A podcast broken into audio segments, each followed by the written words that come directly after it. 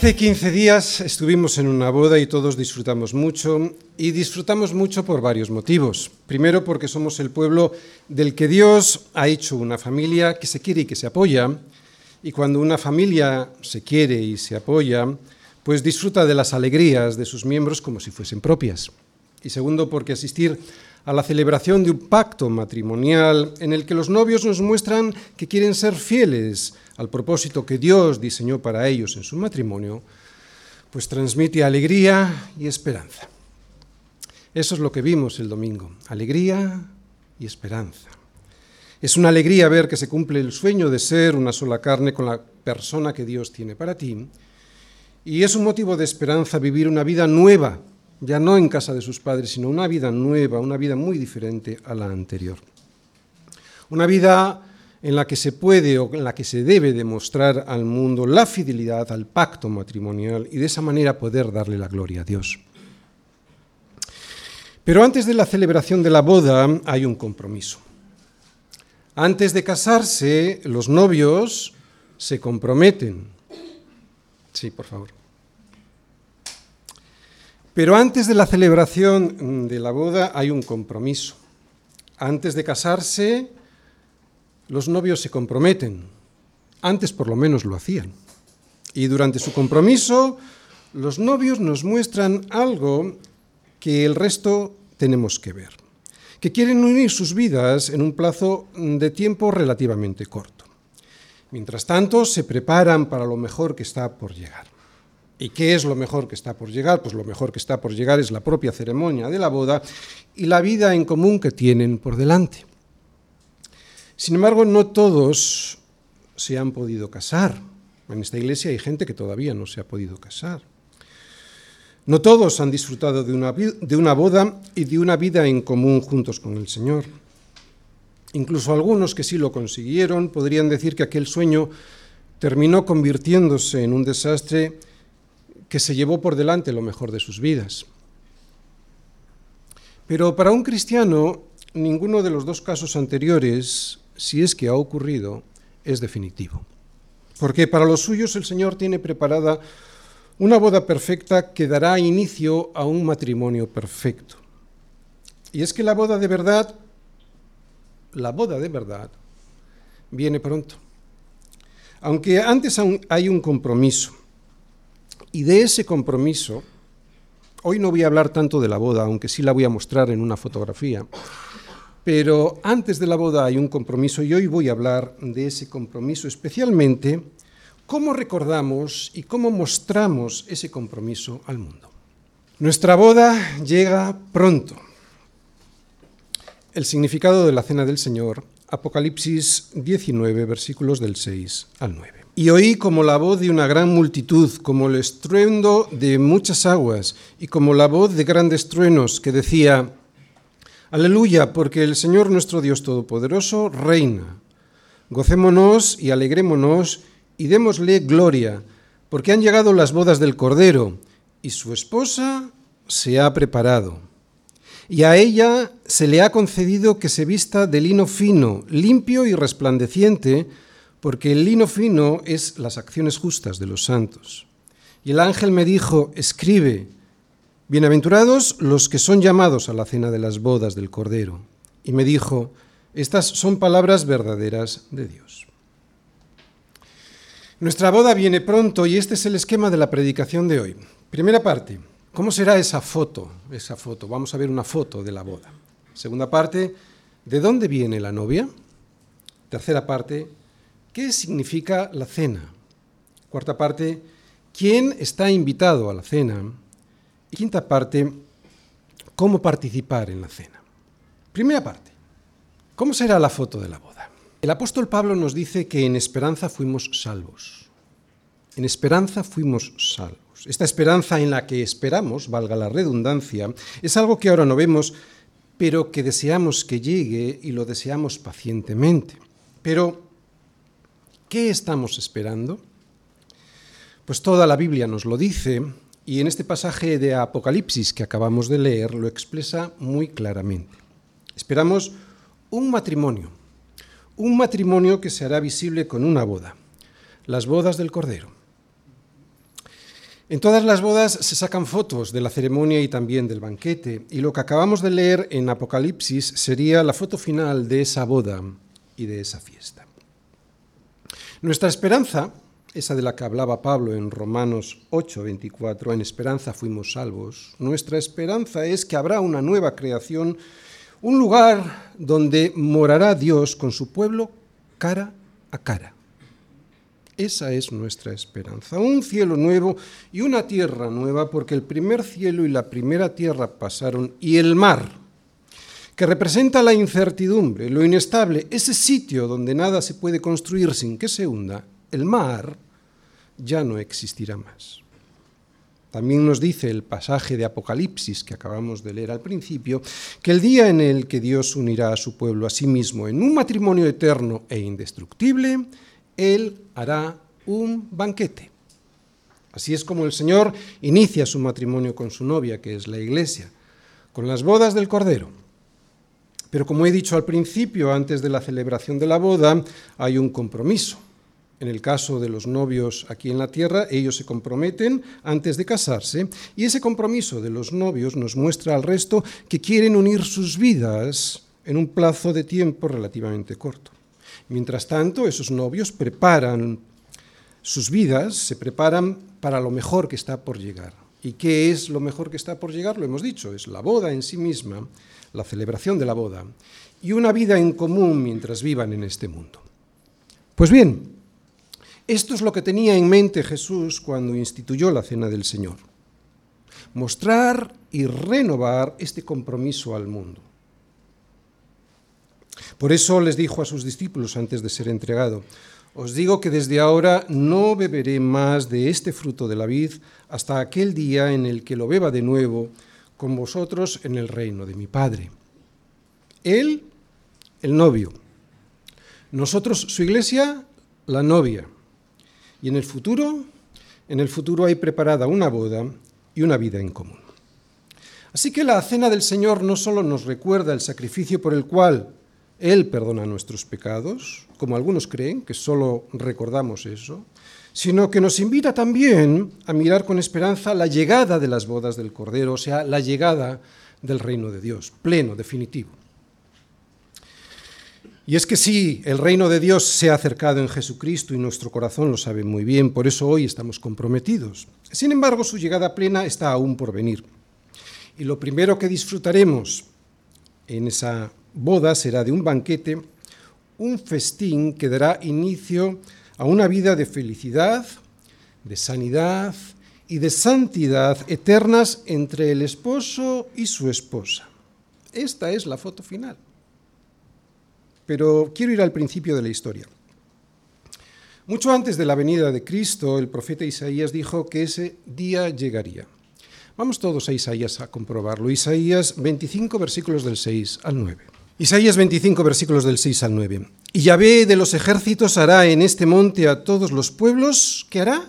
Banquete de manjares suculentos, banquete de vinos refinados, de gruesos tuétanos y de vinos purificados. Y destruirá en este monte la cubierta con que están cubiertos todos los pueblos y el velo que envuelve a todas las naciones. Destruirá a la muerte para siempre y enjugará Yahvé el Señor toda lágrima de todos los rostros y quitará la afrenta de su pueblo de toda la tierra, porque Yahvé lo ha dicho. Y se dirá en aquel día, he aquí, este es nuestro Dios, le hemos esperado y nos salvará. Este es Yahvé a quien hemos esperado. Nos gozaremos y nos alegraremos en su salvación. Así que esa boda y este banquete ya estaban profetizados y allí diremos, he aquí, este es nuestro Dios, este es el Señor a quien hemos esperado, a quien hemos esperado, a quien hemos esperado, hemos esperado a esa boda nos gozaremos y nos alegraremos en su salvación. Esta es la foto final de la boda profetizada en Isaías.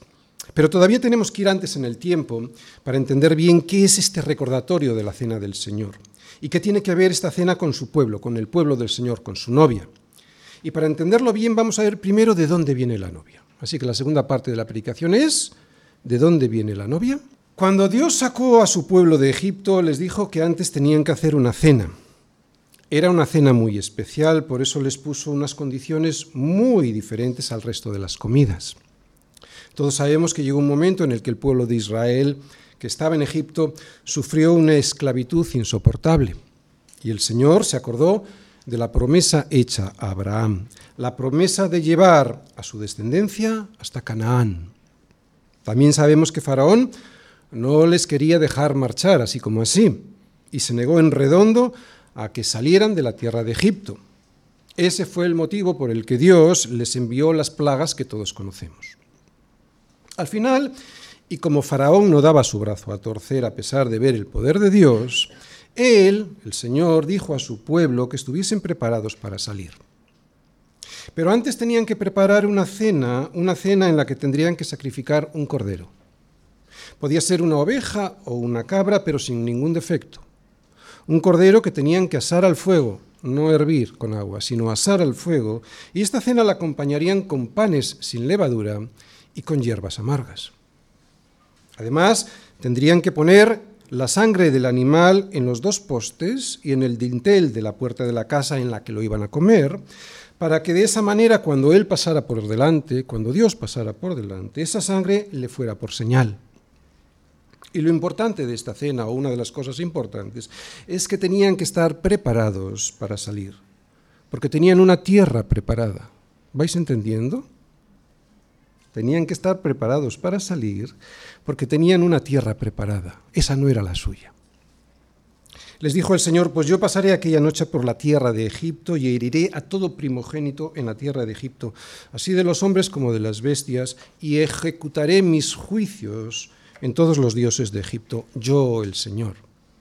Y la sangre os será por señal en las casas donde vosotros estéis. Y veré la sangre y pasaré de vosotros, y no habrá en vosotros plaga de mortandad cuando hiera la tierra de Egipto. Esta era la Pascua. Esta era la Pascua, y la sangre en sus puertas era la salvación del pueblo. La pregunta que nos podríamos hacer ahora es, ¿por qué perdonó Dios a su pueblo? ¿No? Pues todos lo sabemos. Pues no porque fueran ellos alguien que lo mereciera y los egipcios no lo merecieran. La razón era porque estaban cubiertos por la sangre del sacrificio. Este instante fue un momento importantísimo en la historia de Israel porque fue el momento de su nacimiento como pueblo. Así pues, esta, esta cena definió a la nación de Israel. Por este motivo Dios ordenó que cada año en la misma época los israelitas debían sacar la levadura de sus casas, sacrificar un animal sin defecto y comérselo con pan sin levadura y con hierbas amargas. ¿Cuál era el propósito de esta cena? Que no se olvidaran, que no se olvidaran, que no se olvidaran de dónde los había sacado. Esta historia define al pueblo de Israel porque el pueblo de Israel es el pueblo rescatado por Dios de Egipto, del mal, del pecado, de la esclavitud. Por eso este hecho dio inicio al pueblo de Israel como nación y por eso tenían que recordarlo siempre con la Pascua. Esta comida les recordaba año tras año que ellos eran el único pueblo que Dios había librado de la opresión haciendo lo suyo. Esta es la razón por la cual Solo los israelitas y no los extranjeros podían participar de la Pascua. Si algún extranjero quería comerla, entonces tenía que ser previamente circuncidado, convirtiéndose en ese momento en miembro de la nación. Por lo tanto, lo volvemos a repetir, la Pascua definió la identidad de Israel mostrando a los demás que eran miembros del pueblo de Dios y los demás no. Esta comida pascual les recordaba a ellos y a los demás que habían sido esclavos y que solo Dios los pudo rescatar dándoles su identidad como nación. Tercera parte. ¿Qué significa la cena, la cena del Señor? Si os habéis fijado hasta aquí en la historia que hemos visto del, pueblo de, Israel, la sangre derramada del, del Cordero fue esencial en el pacto de salvación. Sin esa sangre no habría salvación. Pero al llegar Jesús y al celebrar la Pascua con sus discípulos, Él le dio un sentido diferente a esta cena. Y lo vamos a ver. Vamos a ir todos a Lucas 22, versículos del 19 al 20. Ahí leemos en Lucas 22, versículos del 19 al 20, que Jesús, en medio de la cena, tomó el pan y dio gracias, y lo partió, y les dio diciendo, esto es mi cuerpo que por vosotros es dado. Haced esto en memoria de mí. De igual manera, después que hubo cenado, tomó la copa diciendo, esta copa es el nuevo pacto en mi sangre que por vosotros se, por vosotros se derrama, por vosotros. Esta explicación de la Pascua por parte de Jesús a sus discípulos era el nuevo sentido que le tendrían que dar a la cena a partir de lo que iba a ocurrir en la cruz. Ellos no lo sabían, pero Jesús sí. A él no le iba a pillar por sorpresa su muerte en la cruz. Por eso lo anuncia y además les explica que era precisamente esa muerte lo que ellos tendrían que recordar a partir de ese momento hasta que Él regresara. Jesús le está diciendo a, eh, a sus discípulos que su cuerpo será dado por ellos. Será dado por ellos. O sea, que va a poner su cuerpo en el lugar en el que ellos lo debían, que ellos debían ocupar. Y además que su sangre, que ahora es la sangre del nuevo pacto, va a ser derramada por muchos para remisión de pecados. O sea, que esa sangre es la que ellos debían derramar. Así que cuando Jesús dice, haced esto en memoria de mí, nos está diciendo a sus discípulos que debemos recordar su sacrificio hasta que Él regrese. Los dos eventos, uno en el pasado y otro en el futuro. Uno en el pasado, su sacrificio, y otro en el futuro, hasta que Él regrese. Esas dos cosas son las que hay que recordar. Por lo tanto, la cena del Señor, lo vuelvo a repetir, es un recordatorio de dos cosas. Un recordatorio que mira atrás y un recordatorio que mira hacia adelante. Mira hacia atrás, hacia la cruz, porque nos recuerda el sacrificio que hizo el Señor en nuestro lugar, gracias al cual fuimos librados del poder del pecado. Y mira hacia adelante. ¿Hacia dónde? Hacia la venida del reino de Dios. Es una cena que nos recuerda, la cena del Señor, es una cena que nos recuerda que llegará un momento en el que el novio, que es Jesús, celebrará un banquete con su pueblo, con su novia. Por eso Pablo, el apóstol Pablo, al enseñarnos cómo es la cena del Señor, nos dice que todas las veces que comiereis este pan y bebiereis esta copa, la muerte del Señor, la muerte del Señor anunciáis hasta que Él venga, hasta que Él venga, las dos cosas. Y esto lo que significa, como acabamos de decir, es que cuando celebramos la cena del Señor, no solo recordamos el pasado, o sea que fuimos librados de la muerte, sino que también podemos saborear el futuro, las bodas del Cordero. Cuarta parte. ¿Quién está invitado a la cena? En este punto es muy importante recordar quién es la novia y de dónde fue sacada. Y eso ya lo vimos en la comida de la Pascua. Por lo tanto, y al igual que, que vimos que ocurría en la Pascua antes, esta cena es la que ahora define al pueblo de Dios como suyo. Dios nos salvó para Él y lo hizo a través del sacrificio de su Hijo. Y la cena del Señor no solo nos recuerda este hecho, sino que al tomarla nos definimos ante el resto del mundo como su pueblo, como el pueblo que Él rescató de la opresión del pecado y el pueblo al que lleva a una tierra nueva. Por eso en esta cena solo hay unas personas que pueden tomarla, sus discípulos, que son aquellos que han puesto toda su confianza en Él y le obedecen bautizándose. No se trata de excluir a los demás, todo lo contrario. Se trata de atraerles hacia Cristo, ¿no? cuando al vernos tomar la cena deseen ser parte de Él, de ese pueblo. No tenemos ningún problema en relacionarnos con los demás. Lo que no podemos tener es comunión, común unión, con aquellos que tienen otros dioses que no son el Señor. Y la cena es comunión es comunión. Es comunión con Cristo, sí, con quien nos identificamos en esa muerte, pero esa comunión con Cristo crea comunión entre nosotros. Por lo tanto, es en la cena del Señor, en la comunión con Cristo y con el resto de su cuerpo, cuando representamos ante el mundo que somos su pueblo. Un pueblo que anuncia la muerte salvadora de Cristo. Por eso, si alguien no se siente identificado con el sacrificio que hizo Cristo en la cruz, no debe tomar la cena del Señor, porque como dice Pablo, todas las veces que comiereis este pan y bebiereis esta copa, la muerte del Señor anunciáis, la muerte del Señor anunciáis cuando, cuando comes, la muerte del Señor anuncias hasta que Él venga. Así que, si la cena del Señor anuncia la muerte del Señor y lo que eso significa es las buenas noticias del Evangelio, entonces nadie que no crea en esa buena noticia del Evangelio debería participar en la cena, porque la cena lo que hace es recordarlo y proclamarlo hasta que Él venga. Así que la cena del Señor es para los creyentes, para aquellos que han confiado en Jesús, para ser salvados por Él de sus pecados. Es verdad que el momento de la cena del Señor, que se celebra en medio de una reunión que está abierta a todo el mundo, pues puede crear cierta tensión entre los que han venido como invitados a escuchar el Evangelio y los miembros de esa comunidad de creyentes. Pero nadie se debe sentir incómodo. Todos nuestros invitados son muy bienvenidos. ¿A qué? Bueno, especialmente a cantar, a participar de la adoración y sobre todo muy bienvenidos a escuchar la predicación de las buenas noticias que hay en el Evangelio.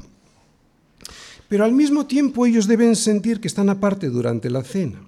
Y por lo tanto, no se trata de hacerles pasar un mal rato, sino todo lo contrario, para que puedan desear ser parte de ese pueblo que ha salido liberado de Egipto por su Señor. Y que en el momento de la cena ese pueblo lo está recordando con agradecimiento, ¿no? Y con expectación, la expectación de su regreso. Se trata de eso, de que se les antoje también. Cuando pasamos el pan y el vino para que la gente tome su parte, ellos deben dejar pasar esa parte porque han decidido dejar que Cristo pase por delante de sus vidas sin ellos apropiarse de esa muerte y de su resurrección. Pero al mismo tiempo el propósito de que, pase ese pan y ese vino por delante de ellos es una invitación. Es una invitación a que anhelen ser parte del pueblo que ha sido rescatado por Jesús creyendo en Él.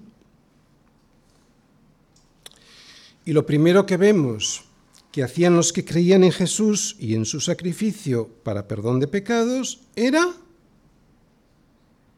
bautizarse. Por eso Pedro, después de su discurso en Pentecostés a los judíos que estaban compungidos por lo que habían hecho con Jesús, les dice, arrepentíos y bautícese. Arrepentíos y bautícese cada uno de vosotros en el nombre de Jesucristo para perdón de pecados y recibiréis el don del Espíritu Santo. Así que se arrepentían y se bautizaban justo después. Esto lo vemos por toda la Biblia. ¿no? Evidentemente hay que realmente entender ¿no? antes de bautizarse, pero se arrepentían y se bautizaban. Y como digo, esto lo vemos por toda la Biblia. Las personas que se arrepienten de una vida de desprecio a Dios y sus consejos, de una vida que camina de espaldas a Dios, lo primero que hacen es, o que hacían, es bautizarse. El bautismo, pues, es un símbolo donde la fe se hace pública. ¿De acuerdo? El bautismo es un símbolo, porque el bautismo no produce nada per se, ¿de acuerdo? Es, el bautismo es un símbolo donde la fe se hace pública. Y fíjate la relación que hay entre el bautismo y la cena del Señor. El bautismo es el primer momento donde la fe se hace pública. Y la cena del Señor es el momento en el que vamos renovando periódicamente nuestra profesión de fe en Cristo. Esa es la relación que hay. Otra vez, el bautismo es el primer momento en donde esa fe se hace pública. Y la cena del Señor es el momento en el que vamos renovando periódicamente nuestra profesión de fe en Cristo. Por eso, y para poder renovar tu compromiso, primero te tienes que haber comprometido. Es puro sentido común. ¿De acuerdo? Si el bautismo es la primera vez que haces tu fe pública y la cena del Señor es el momento que vas renovando periódicamente ese compromiso, para renovar tu compromiso previamente te tienes que haber comprometido. Y si viene algún creyente que ha sido bautizado de pequeñito, bueno, pues hay que decirle que el bautismo de infantes no es verdadero bautismo, simplemente porque no hay profesión de fe en ese bautismo. Ni se arrepintió, ni pudo haberlo hecho porque un bebé no es consciente de pecado. Y sin esa profesión de fe no hay verdadero bautismo. Hay otro tipo de personas que habiendo creído en el Señor Jesús y, habiendo, y habiéndose bautizado, pues no aparecen por la iglesia. Eh, en ese caso han de saber que ellos no son parte de la iglesia. Y la cena del Señor es una comida para los miembros de la iglesia. Alguien que dice que es miembro de un cuerpo, pero no está en ese cuerpo, es una contradicción en sus propios términos. Es como una piedra que se ha desencajado del muro de una iglesia. Ya no forma parte de esa construcción hasta que se vuelva a encajar, hasta que se vuelva a acoplar. La cena del Señor es una comida para la iglesia, porque esa cena exterioriza que somos una unidad en Cristo muestra al mundo que somos uno, un solo cuerpo. Si alguien dice que es cristiano, entonces debe formar parte de ese cuerpo. Si no, yo dudaría mucho de que su profesión de fe es real. Por lo tanto, esa persona, si realmente siente que ha creído en el Señor Jesús y en su sacrificio en la cruz, necesita entrar de nuevo en el cuerpo para poder celebrar la comunión con Cristo la común unión. Yo creo que se entiende muy bien, pero es tan sencillo como esto. Si tú deseas celebrar la cena, antes necesitas una familia con la que celebrar la cena. Si tú deseas celebrar la cena, antes necesitas comprometerte con la iglesia para poder renovar tu compromiso en esa cena. Tanto ser excluido de la cena del Señor como autoexcluirte de ella es estar fuera de la iglesia, porque es precisamente en la cena donde la iglesia se manifiesta al mundo como unidad, como uno. Por lo tanto, las personas que están de visita en una iglesia y que son miembros de otra pueden perfectamente participar de la cena del Señor, porque la cena es para los creyentes bautizados que están comprometidos con Cristo y que pertenecen a la Iglesia Universal. ¿De acuerdo? El creyente debe ser responsable con el cuerpo. Debe ser responsable con el cuerpo al que pertenece, lo que implica estar comprometido con su asistencia y con su sostén asistencia al cuerpo y sostén del cuerpo. Quinta parte, ¿cómo participar en la cena? Si la cena del Señor recuerda y proclama el Evangelio, entonces también debería exigir compromisos por parte de aquellos que lo recuerdan y anuncian. Por eso Pablo le dice a los corintios que cualquiera que comiere de este pan o bebiere esta copa del Señor indignamente, será culpado, del cuerpo y de la sangre del Señor. ¿Qué significa esto de comer el pan y beber la copa indignamente? Bien, para poderlo entenderlo lo mejor posible, primero veremos qué es la cena del Señor, para luego poder entender cuáles son los compromisos que exige tomar la cena del Señor. Así que vamos a ver primero qué es la cena del Señor. Para explicarlo, lo que vamos a hacer es exponer sencillamente todo lo que hemos visto hasta aquí. Yo pondré un listado muy simple que casi no requerirá explicación porque casi todo ya lo hemos visto antes. Así que la mayoría de las cosas que vamos a ver ahora es una repetición puesta en un listado. Primero, la cena del Señor solo la celebra la Iglesia. La cena no es una comida privada entre unos amigos, aunque estos sean cristianos. ¿eh? Es la comunión con Cristo y es la comunión de los unos con los otros. Por lo tanto, solo la celebra la iglesia reunida como iglesia. Lo digo porque hay veces con muy buena intención, pero por ejemplo en una familia, un padre con sus hijos y su esposa celebran algo parecido a la cena del Señor. No es eso la cena del Señor. Segundo, lo que he dicho al principio, lo vuelvo a repetir, es muy importante, la cena la celebra la iglesia reunida como iglesia. Segundo, la cena del Señor representa la comunión con Cristo y la de los unos con los otros. Pablo se lo dice a los corintios y dice así, siendo uno solo el pan, nosotros con ser muchos somos un cuerpo. ¿Por qué?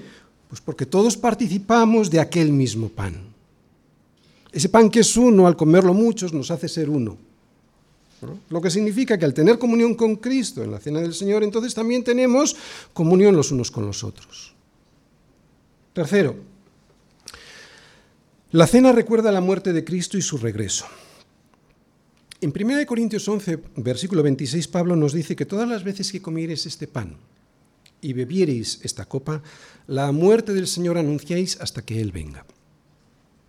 Al igual que la Pascua, ¿recordáis cuando hemos visto la Pascua? Al igual que la Pascua recordaba eh, a los israelitas que Dios les había sacado de Egipto, la cena del Señor también es una comida que nos recuerda el pacto que Dios hizo con nosotros a través, en este caso, de la muerte de su Hijo en una cruz.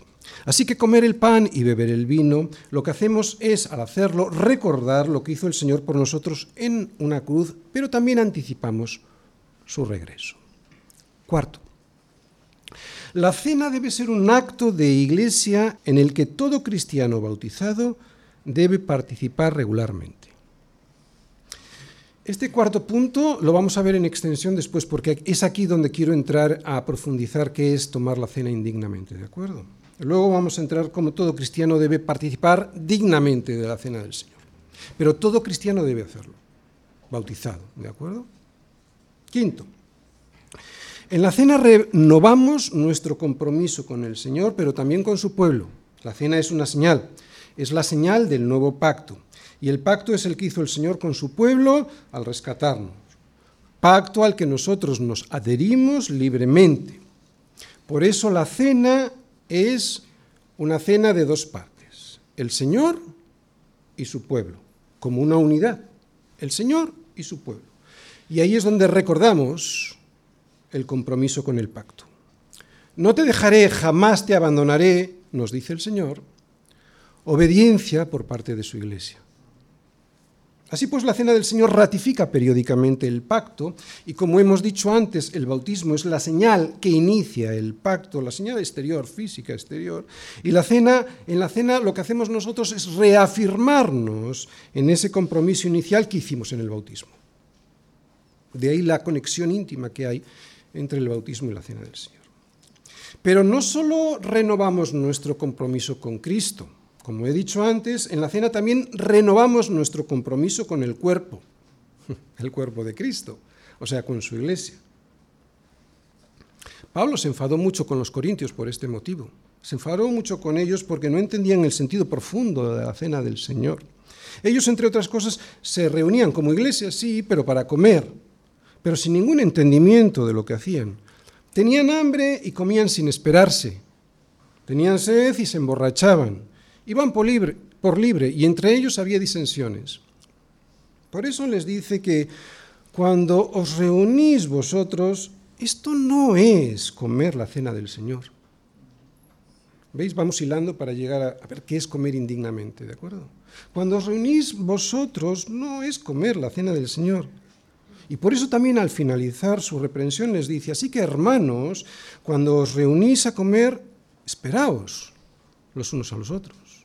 O sea, cuidaos los unos a los otros, está diciéndole. Amar al Señor es amar a su pueblo. Por eso no existe el cristiano llanero solitario.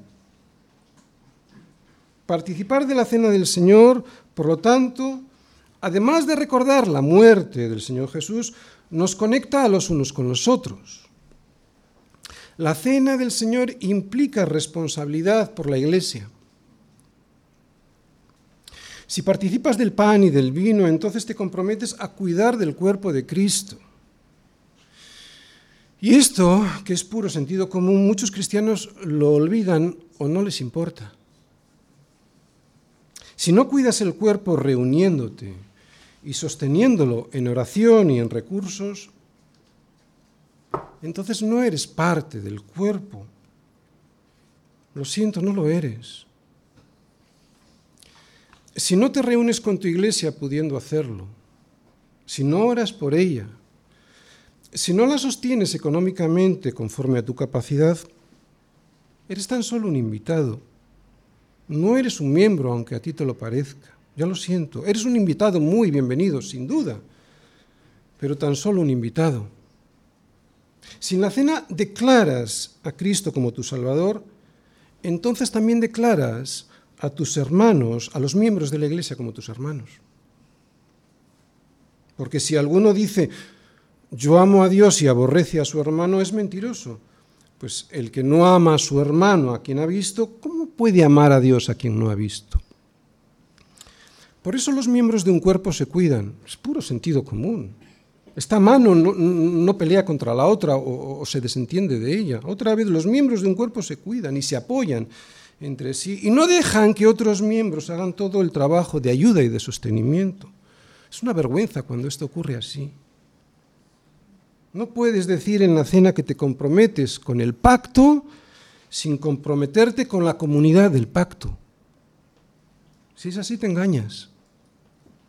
Y te animo a que entres a la comunidad del pacto. Por eso, en el mismo momento de la cena nos comprometemos de nuevo con Cristo, sí, pero también los unos con los otros.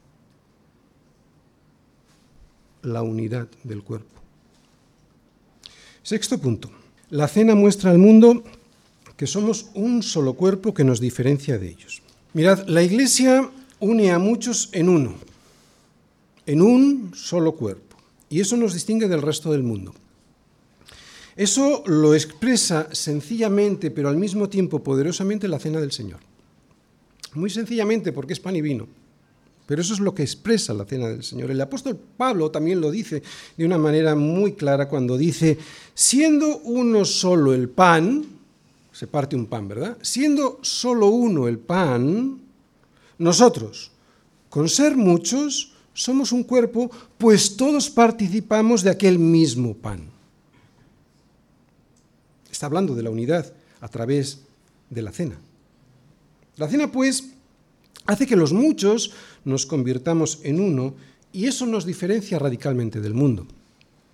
Por eso la cena expresa nuestra unión, no solo con Cristo, sino también con el cuerpo de Cristo. Por eso, con ser muchos, pasamos a ser uno.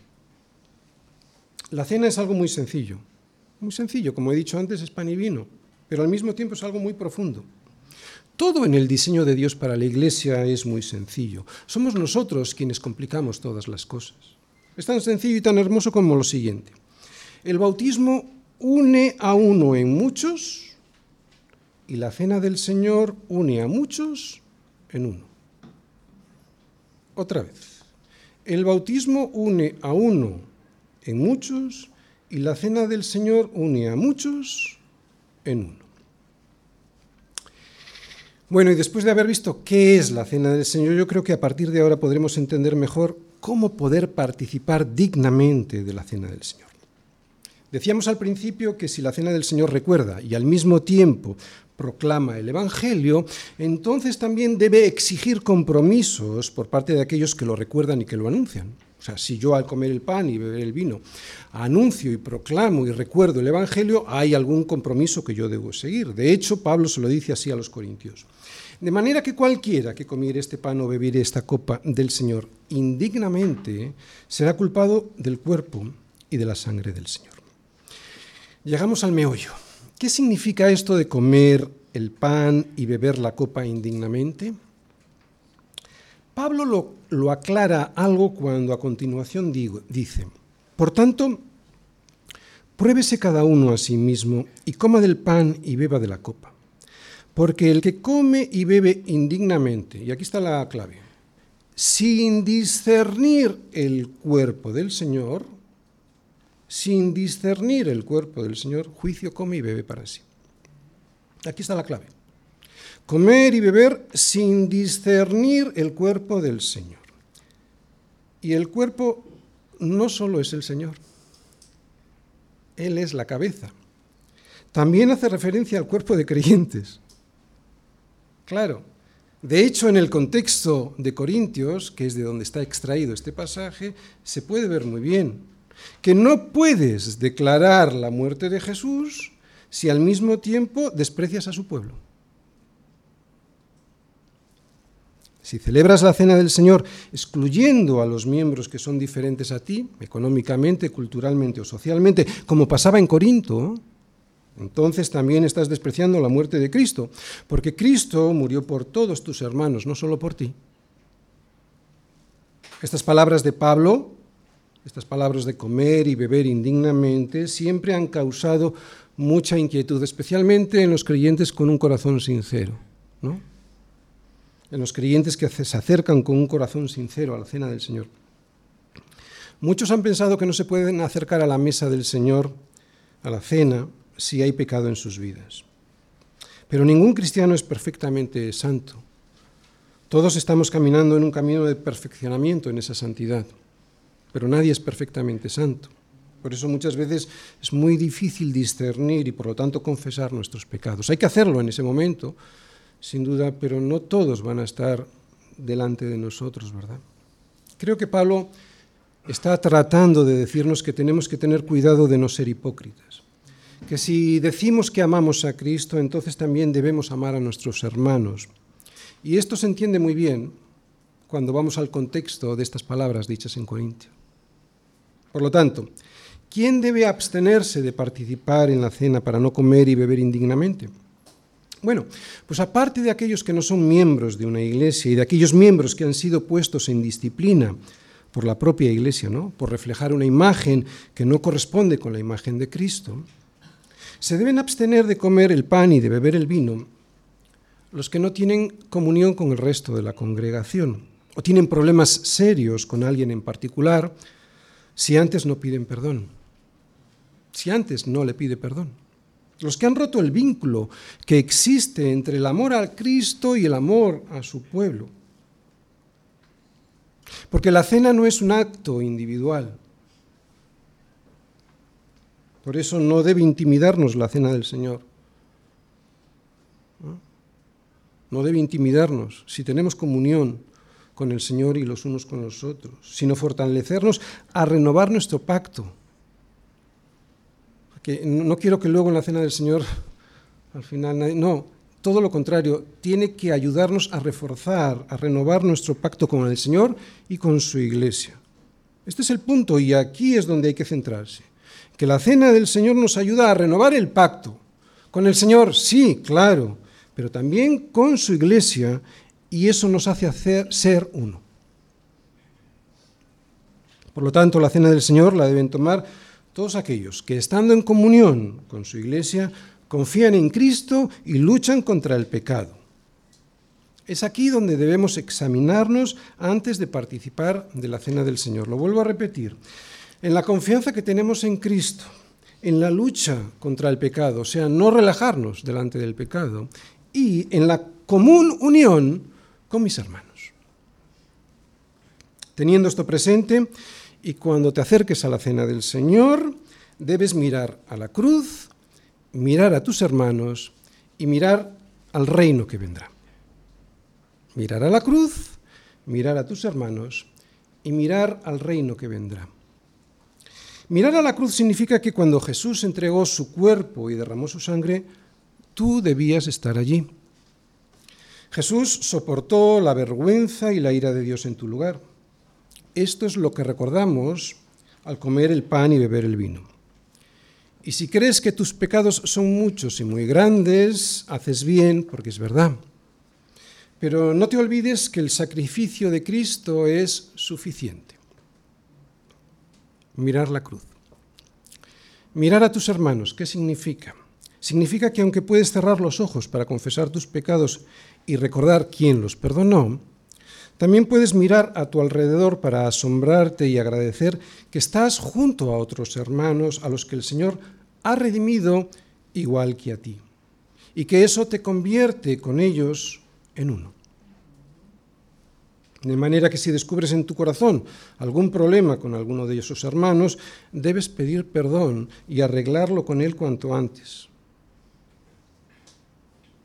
Mirar la cruz, mirar a tus hermanos, mirar el reino que vendrá. Significa que pronto llegará el día en el que estaremos celebrando nuestra boda con Cristo, disfrutando de un banquete eterno.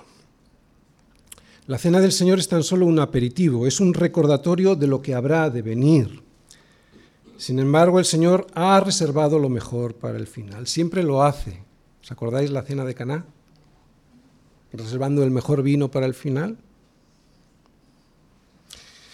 Pues si lo hizo allí, con mucho más motivo lo hará en su propia boda, con su novia, que es la iglesia. Termino. Todas las predicaciones debieran servir para confrontarnos con la palabra, para examinarnos a la luz de ella.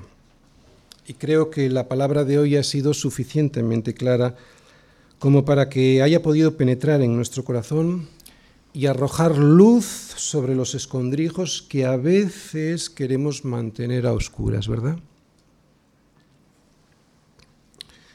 Ojalá que hayamos podido bajar las armas que solemos levantar para no dejar que la luz de la palabra nos atraviese el corazón, porque si no lo hemos hecho así, de nada nos valdrá lo siguiente que voy a decir.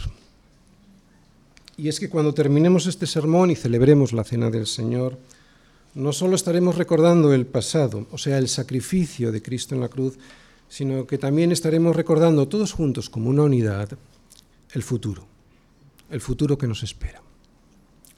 Apocalipsis 19, 6, 9.